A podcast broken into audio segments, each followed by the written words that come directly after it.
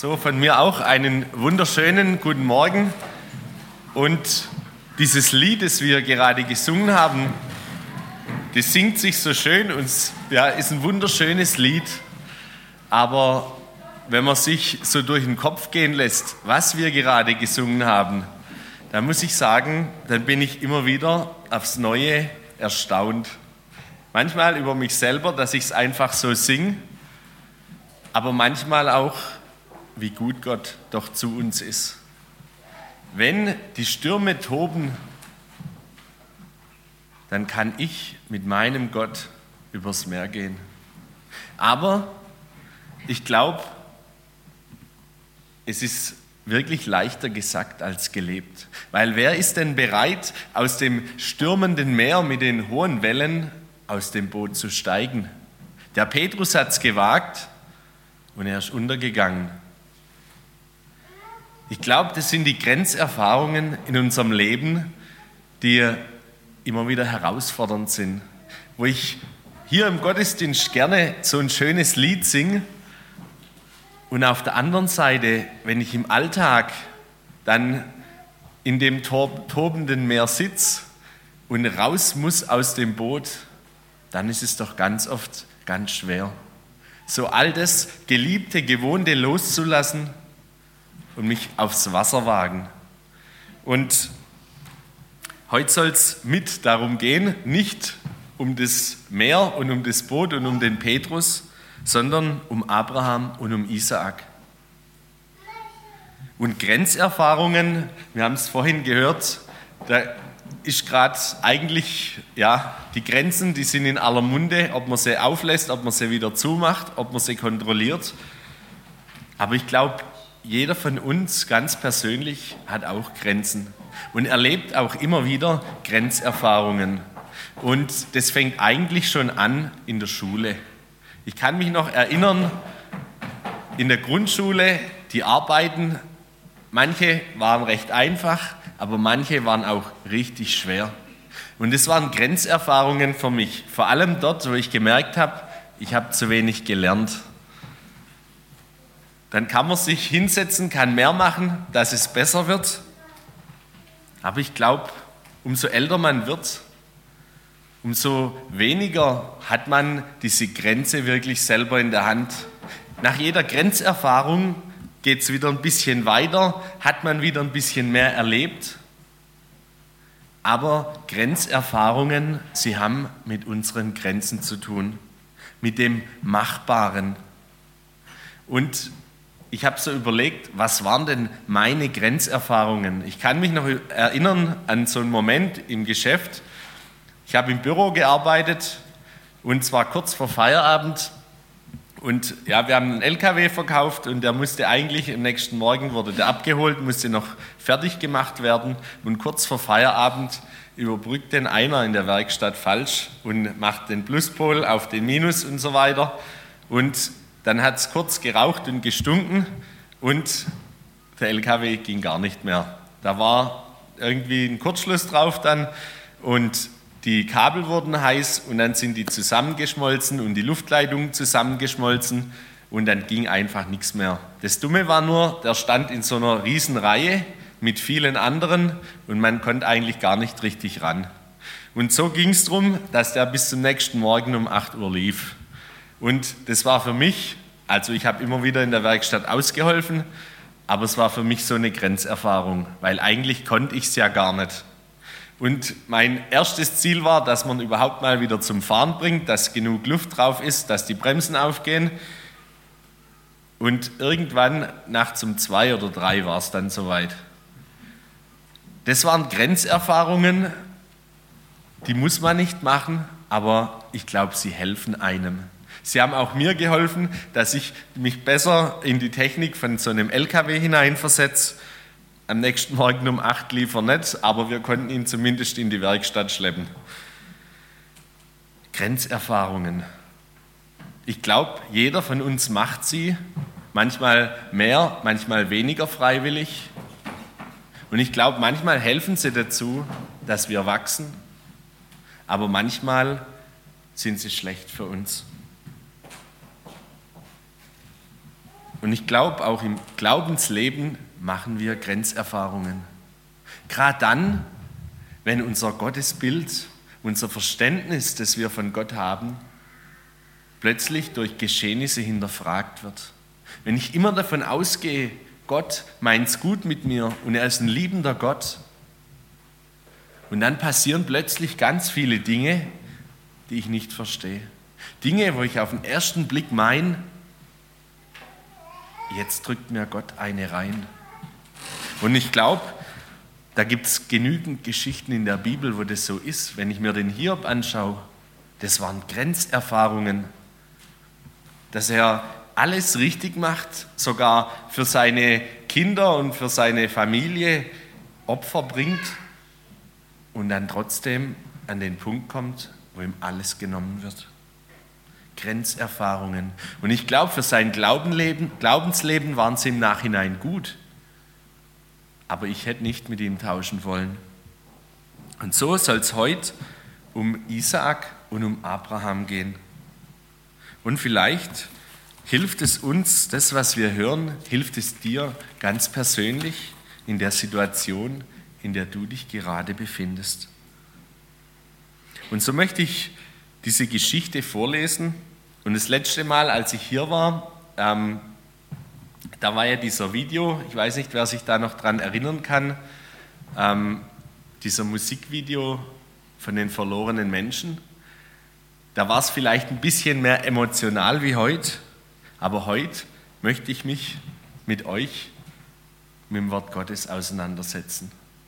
Ein Stück lesen und schauen, wie war es denn beim Abraham. Und wer die Bibel dabei hat, der darf sie aufschlagen in 1. Mose Kapitel 22. Und es geschah nach diesen Dingen, da prüfte Gott den Abraham und er sprach zu ihm, Abraham. Und er sagte, hier bin ich. Und er sprach, nimm deinen Sohn, deinen einzigen, den du lieb hast, den Isaak, und ziehe hin in das Land Moria und opfere ihn dort als Brandopfer auf einem der Berge, den ich dir nennen werde.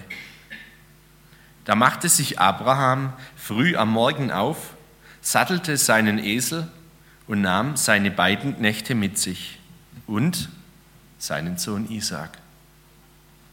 Er spaltete Holz zum Brandopfer und machte sich auf und ging an den Ort, den Gott ihm genannt hatte. Am dritten Tag erhob Abraham seine Augen und sah den Ort von fern.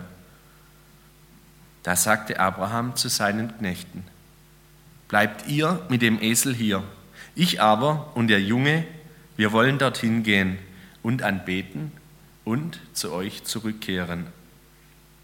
Und Abraham nahm das Holz zum Brandopfer und legte es auf seinen Sohn Isaak. Und in seine Hand nahm er das Feuer und das Messer, und sie gingen beide miteinander. Da sprach Isaak zu seinem Vater Abraham und sagte, Mein Vater! Und er sprach, Hier bin ich. Und er sagte, siehe, das Feuer und das Holz, wo aber ist das Schaf zum Brandopfer? Da sagte Abraham, Gott wird sich das Schaf zum Brandopfer ersehen, mein Sohn. Und sie gingen beide miteinander. Und sie kamen an den Ort, den Gott ihm genannt hatte. Und Abraham baute dort den Altar, schichtete das Holz auf. Dann band er seinen Sohn Isaak und legte ihn auf den Altar oben auf das Holz. Abraham streckte seine Hand aus, nahm das Messer um seinen Sohn zu schlachten. Da rief der Engel des Herrn vom Himmel her zu und sprach, Abraham, Abraham. Und er sagte, hier bin ich. Und er sprach, strecke deine Hand nicht aus nach dem Jungen und tu ihm nichts, denn nun habe ich erkannt, dass du Gott fürchtest, da du deinen Sohn, deinen einzigen, mir nicht vorenthalten hast. Und Abraham erhob seine Augen und sah, und siehe, da war ein Widder, hinten im Gestrüpp an seinen Hörnern festgehalten.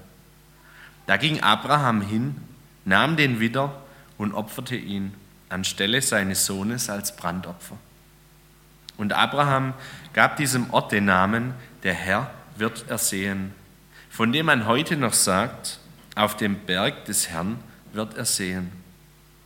Und der Engel des Herrn rief Abraham ein zweites Mal vom Himmel her zu und sprach, ich schwöre bei mir selbst, spricht der Herr, deshalb, weil du das getan und deinen einzigen Sohn mir nicht vorenthalten hast, darum werde ich dich reichlich segnen und deine Nachkommen überaus zahlreich machen, wie die Sterne des Himmels und wie der Sand, der am Ufer des Meeres ist. Und deine Nachkommenschaft wird das Tor ihrer Feinde in Besitz nehmen. Und in deinem Namen werden sich segnen alle Nationen der Erde dafür, dass du meiner Stimme gehorcht hast. Dann kehrte Abraham zu seinen Knechten zurück, und sie machten sich auf und zogen miteinander nach Beersheba, und Abraham ließ sich in Beersheba nieder.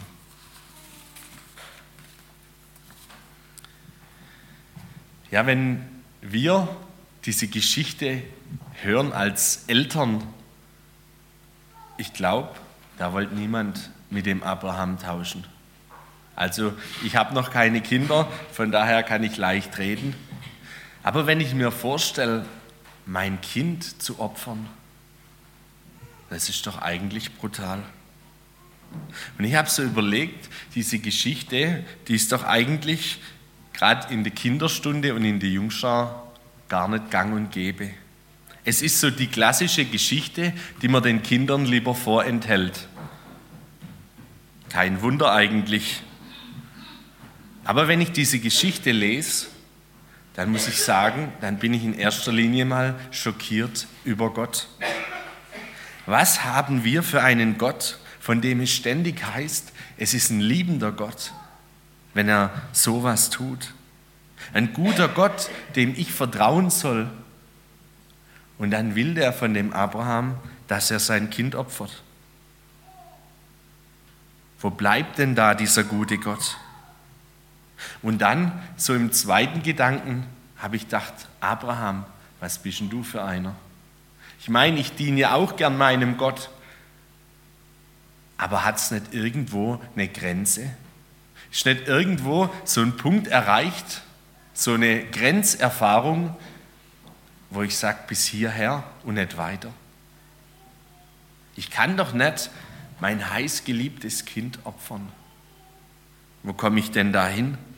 Da hört doch der Glaube auf. Da wird man doch zum Fundamentalist.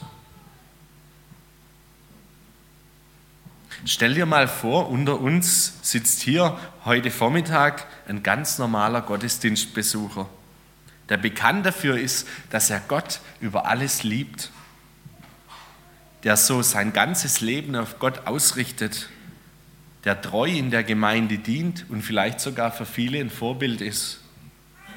Stell dir vor, er steht nach dem Gottesdienst auf und sagt, Gott hat mir gesagt, ich soll ihm sein Kind opfern.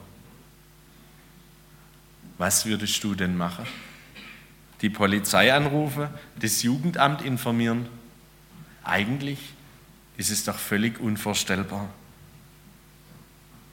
Wenn ich diese Geschichte aus heutiger Sicht lese, dann wirkt sie sehr befremdlich.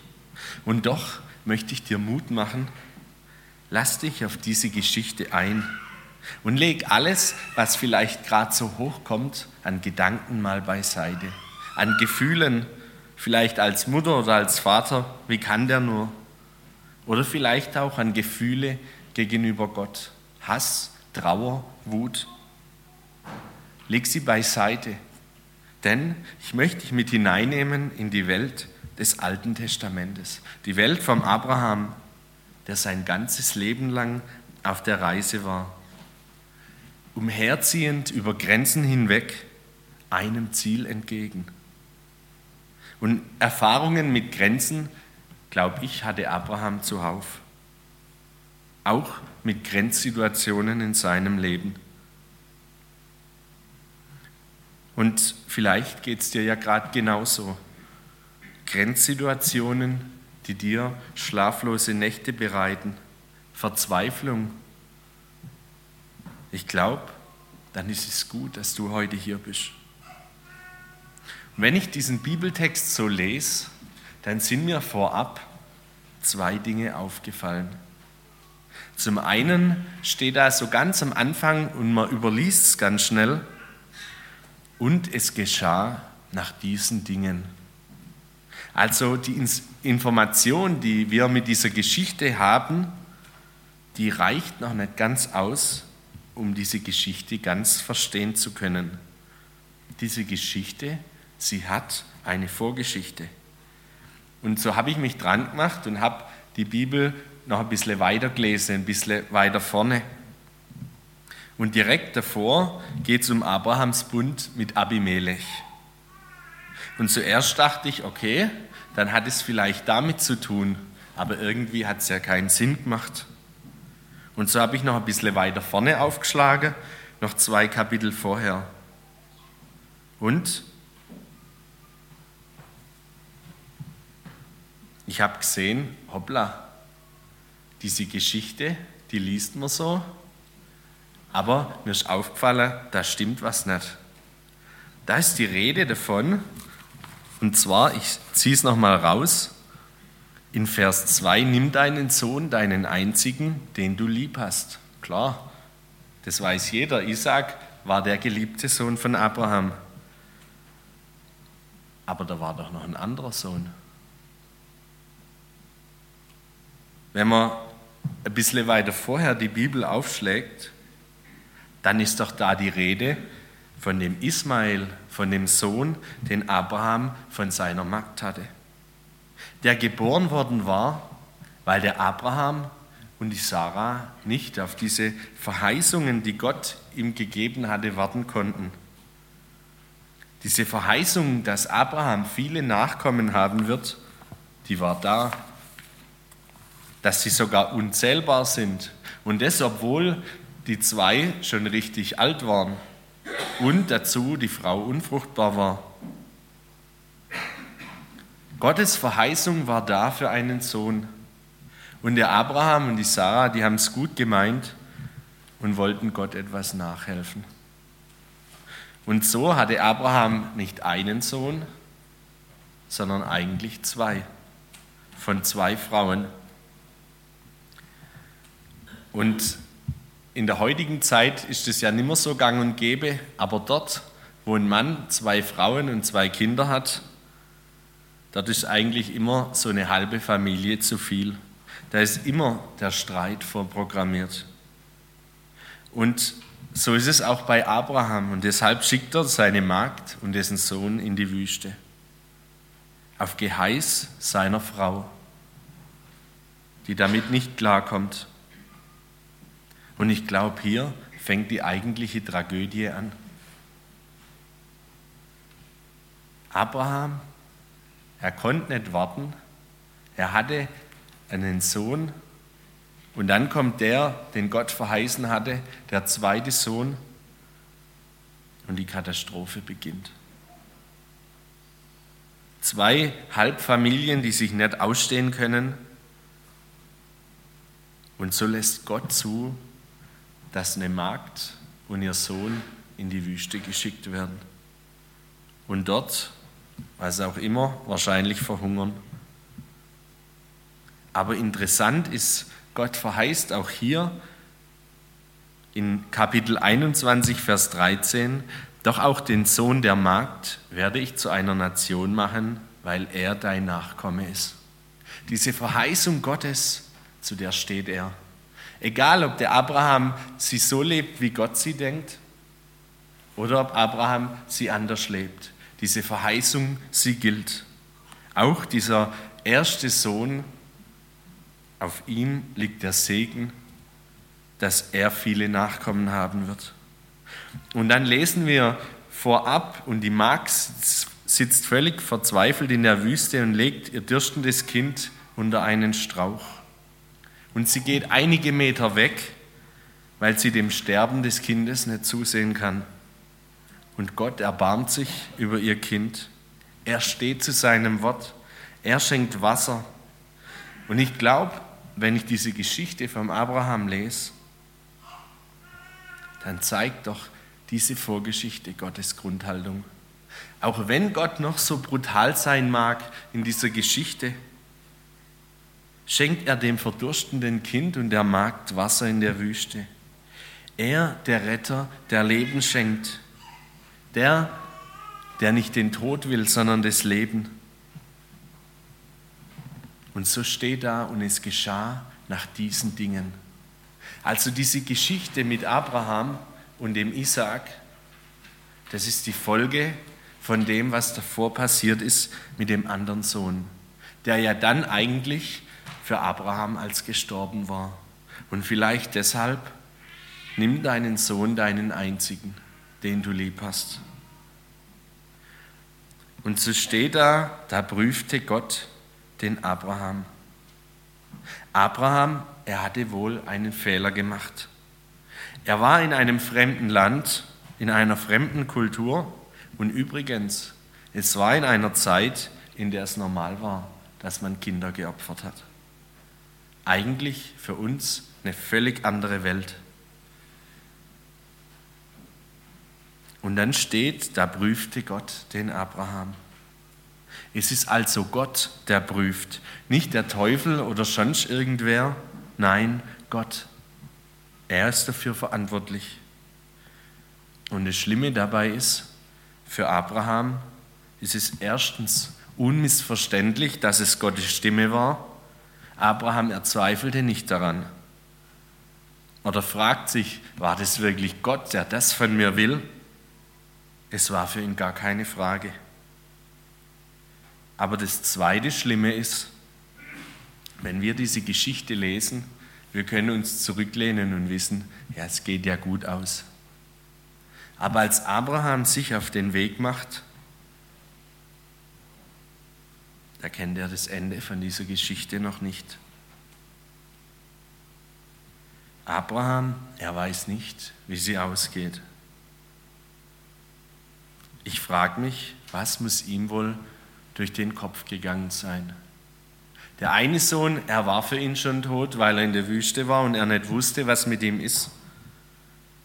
Und der zweite Sohn, den er über alles liebt, der der verheißene Sohn von Gott ist,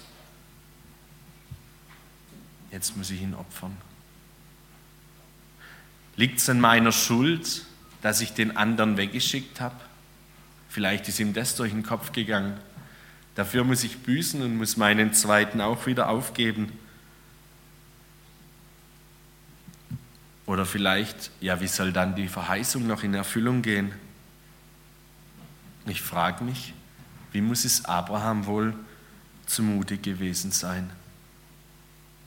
Ein psychisches Frack, eine Grenzerfahrung. Vielleicht war es die Strafe Gottes aber vielleicht war es einfach auch nur ein Unding für Abraham. Bei all dem stelle ich aber eins fest, und das habe ich bei mir selber gemerkt. Gottes Zeitplan, er ist anders als unser Zeitplan, als mein Zeitplan. Wenn Gott Verheißungen macht, dann sind die meistens in einem anderen Rahmen, wie ich ihn gern hätte. Und so passiert es doch ganz oft, dass wir uns Ziele oder Wege ausmalen, wo wir hingehen wollen in unserem Leben, vielleicht auch im Glaubensleben, gehen Wünschen und Träumen entgegen, wie auch der Abraham. Auch wenn oder obwohl wir Jesus Herr über unser Leben sein lassen möchten. Und ich sehe es doch bei mir selbst. Wie oft möchte ich Gott in seinem Plan für mein Leben doch ein bisschen nachhelfen. Ich weiß, Gott meint es gut mit mir, aber so ganz wie er es macht, entspricht es doch nicht meinen Vorstellungen. Kennst du das auch? Irgendwie weiß ich es vielleicht doch ein bisschen besser wie Gott. Ich kenne mich doch Gottes Zeitplan, er ist nicht gut. Nein, er ist perfekt. Aber genau das ist das Problem. Wartest du gerade darauf, dass Gott in deinem Leben handelt? Stehst du vielleicht an so einer T-Kreuzung, wo es entweder links oder rechts geht, wo ich nicht um eine Entscheidung hin, herumkomme und einfach gerade weitergehe? Und du betest, links oder rechts, Herr, zeig mir's. Vielleicht im Beruf, vielleicht in der Familie, vielleicht im Studium oder bei der Wahl des Partners. Einen Weg, den du gehen sollst, den du gehen möchtest, weil du auf Gottes Handeln vertrauen möchtest, weil du die Dinge nicht selbst in die Hand nehmen möchtest. Aber wie schwer ist es doch, da zu warten. Wie schwer ist es doch loszulassen und zu vertrauen. Und ich sehe es ja bei mir selber, wie kurz ist es denn mit meiner Geduld. Es bringt mich in meine Grenze, genauso wie den Abraham. Und ich weiß nicht, ob ich es hier schon erzählt habe, wir haben das erlebt mit dem Haus, das wir jetzt haben. So bei der Hochzeit davor, ich habe nach einer Wohnung gesucht, ich habe gesucht und gesucht und habe nichts gefunden. Und die Leute aus der Gemeinde, die haben geschaut für uns und haben immer wieder gefragt, ja, wie sieht es denn aus? Und hier und da ist noch was, guckt es euch doch mal an. Und wir haben zig Sachen angeschaut und alles war nichts. Und die Hochzeit kam näher. Und interessant ist, bei der Hochzeit ähm, war so vom, vom Jugendkreis, die haben so ein Musical für uns aufgeführt und da war so der Tenor, ähm, ja, das ist Familie Rück und sie brauchen kein Haus zum Glück. Also zur Not geht es auch auf der Straße. Und wir haben angeschaut und gemacht und getan und jeder hat gefragt. Und der Druck, der war da, ja, was ist denn jetzt? Aber es war nichts. Und irgendwie, irgendwann kam es dann, und da hätte man nie im Traum dran gedacht. Wir haben wohl dafür gebetet, dass Gott es recht macht. Aber dass das so ein Häusle war zum Verkauf, und ich hätte nicht daran gedacht, dass mir ein Häusle kaufe. Ich habe nach einer Wohnung gesucht. Aber es hat alles gepasst. Und im Nachhinein muss ich sagen, eigentlich hätte ich mir die zig ähm, Anschauer von den Wohnungen sparen können. Es war eigentlich verschwendete Zeit. Aber es ist halt der Punkt dort, wo mein Vertrauen fehlt, dass Gott es recht macht, spätestens zur rechten Zeit dass ich selber aktiv werde. Wobei ich immer gemerkt habe, irgendwie, nee, das ist nicht, das ist zu teuer oder das ist zu klein oder es passt einfach nicht. Und ich glaube, genau so geht es auch dem Abraham. Der zweite Punkt, der mir auffällt in dieser Geschichte, es geht ganz oft um das Sehen, um die Sicht. Und ich habe die Predigt nicht aus der Luther-Übersetzung vorbereitet, sondern aus der Elberfelder. Und da steht im Urtext ganz oft dieses Sehen drin. Da steht zum Beispiel, Abraham hob die Augen auf und sah den Ort von fern. Isaak sieh das Feuer und das Holz. Gott wird sich das Schaf ersehen. Der Engel sagt, nun habe ich erkannt. Und dieses Erkennen es meint auch dieses Sehen, dass du Gott fürchtest. Und Abraham benennt diesen Ort, der Herr wird ersehen. Also es geht immer so ein Stück weit um so eine Sichtweise, um das für die Augen Sichtbare. Abraham, er erkennt den Ort, wo er hin soll. Isaak erkennt, hoppla, da ist Feuer und da ist Holz, aber das Opfer fehlt, das Schaf.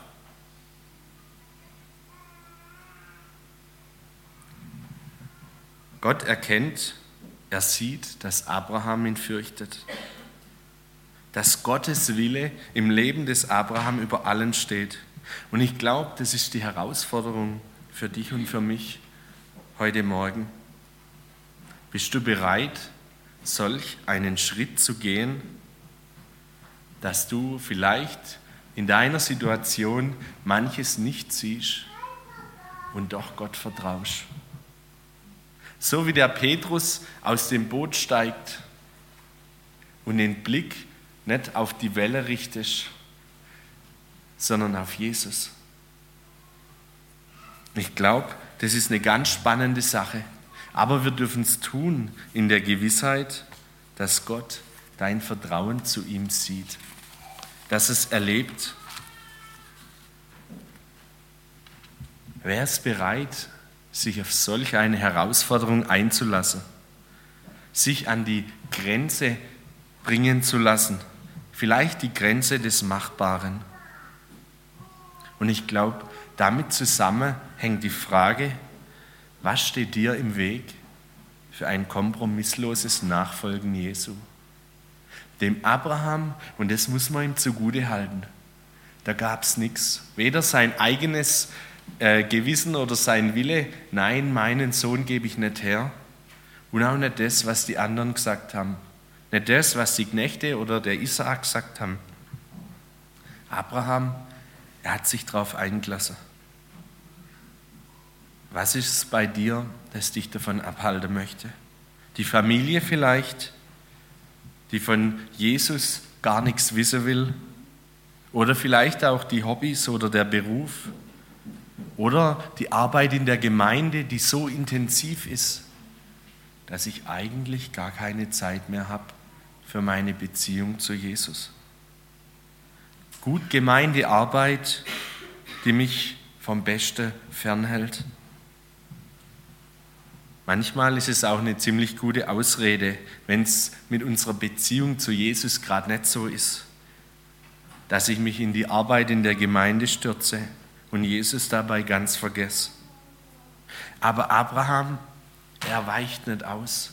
Abraham, er versteckt sich nicht. Er versteckt sich weder vor Gott noch vor dem Isaak oder den Knechten. Er gibt sich immer wieder zu erkennen und sagt, hier bin ich. Und das finde ich ganz stark. Er versteckt sich nicht hinter seiner Arbeit und auch nicht hinter seiner Frau. Und eigentlich wollte ja die, dass es so kommt, wie es kommen musste. Was hält dich von deiner Gemeinschaft mit Jesus ab? Bist du bereit, das zu opfern? Und damit meine ich nicht das Verbrennen vom Fußball oder vom Tennisschläger, weil der Sport so viel wichtiger ist. Wir sehen hier selber, Gott, er hat keinen Gefallen am Opfern. Er möchte dein Leben, so wie er das vom Abraham wollte. Er möchte es ganz. Bist du bereit, das, was zwischen dir und Jesus steht, ihm hinzulegen, auch wenn es dich an deine Grenze bringt? Ich glaube, die größte Herausforderung im Leben des Abraham war stets das, was er nicht gesehen hat. Nicht das, was er sah, nicht das, was er wusste. Es war das, was er nicht hatte und nicht sah. Er sah kein Schaf, das er zum Opfern hätte mitnehmen können. Nicht einmal sein Sohn sah es. Was muss das für ein mulmiges Gefühl sein? Der Abraham als er mit Lot auseinanderging. Der Lot, der hat sich das saftige grüne Land ausgesucht. Und dem Abraham, der hatte kürzere Zoge, freiwillig. Ihm blieb nur die Wüste übrig. Er sah kein Futter für seine Tiere. Und doch hat Gott ihm Verheißung dafür gegeben. Abraham, er hatte die Verheißung, dass er viele Nachkommen kriegt. Aber er hatte nicht einmal ein Kind. Er sah nichts. Und doch ging er treu seinen Weg mit Gott. Und ich glaube, diese Predigt, die halte ich viel mehr mir selber als wie euch. Ich frage mich und ich frage dich, bei allem Nichtsehen, das dich und das mich umgibt, kannst du darauf vertrauen, dass Jesus es gut macht in deiner Situation? Kannst du darauf vertrauen, dass dass er dir zeigt, welchen Weg du gehen sollst, ob links oder rechts an der T-Kreuzung. Bist du bereit, auszuharren an diesem Punkt und nicht einfach selber den Weg zu gehen? Und dort, wo wir das tun, da bin ich überzeugt davon und habe es erlebt, nicht nur bei diesem Häusle, dass am Ende Gottes Herrlichkeit groß wird über unserem Leben, dass er sich durch dein Leben verherrlicht, denn Gott steht zu seinem Wort. Und das möchte ich mitgeben, Gott, er handelt spätestens rechtzeitig. Für ihn gibt es kein zu spät. Spätestens rechtzeitig greift er ein. Und ich habe es erlebt und der Abraham hat es genauso erlebt. Es hat gedauert bis in diesen Moment, als Abraham das Messer hebt und es eigentlich vorbei ist mit seinem Sohn. Der Engel, der hätte doch schon viel früher was machen können. Aber es hat gedauert bis zu diesem Moment. Und es war diese Sicht, dieses Sehen von Gott, Abraham, er vertraut mir. Und ich möchte dir Mut machen, überleg, was es bei dir ist, was Vertrauen fordert in deinem Leben. Und ich mache dir Mut, es lohnt sich. Egal wie schwer es ist, denn es bringt Erfahrung, nachdem wir an die Grenze gegangen sind. Amen. Vater im Himmel, ich möchte dir Dank sagen, dass auf dich Verlass ist und dass du allerspätestens rechtzeitig eingreifst, auch in unser Leben, in mein Leben und in das Leben von jedem Einzelnen von hier. Und Herr Jesus, wie oft fusch ich dir ins Werk, wie oft kann ich nicht warten und gehe selber meinen Weg und sehe am Ende, dass es doch nichts war. Und so bitte ich dich für jeden Einzelnen hier, der ernstlich auf dich vertraut und warten möchte, dass du eingreifst in die Situation. Lass uns erleben, wie du handelst und wie du unser Leben veränderst, wie du uns an unsere Grenzen bringst, aber das Erfahrung mit sich bringt, Vertrauen und Liebe zu dir. Und Herr Jesus, so möchte ich dir wirklich jeden Einzelnen hier anbefehlen, der das gerade durchlebt. Bitte, wer du groß in unserem Leben und schenk, dass es dazu dient, dass du am Ende verherrlicht wirst. Hab Dank dafür, Herr Jesus. Amen.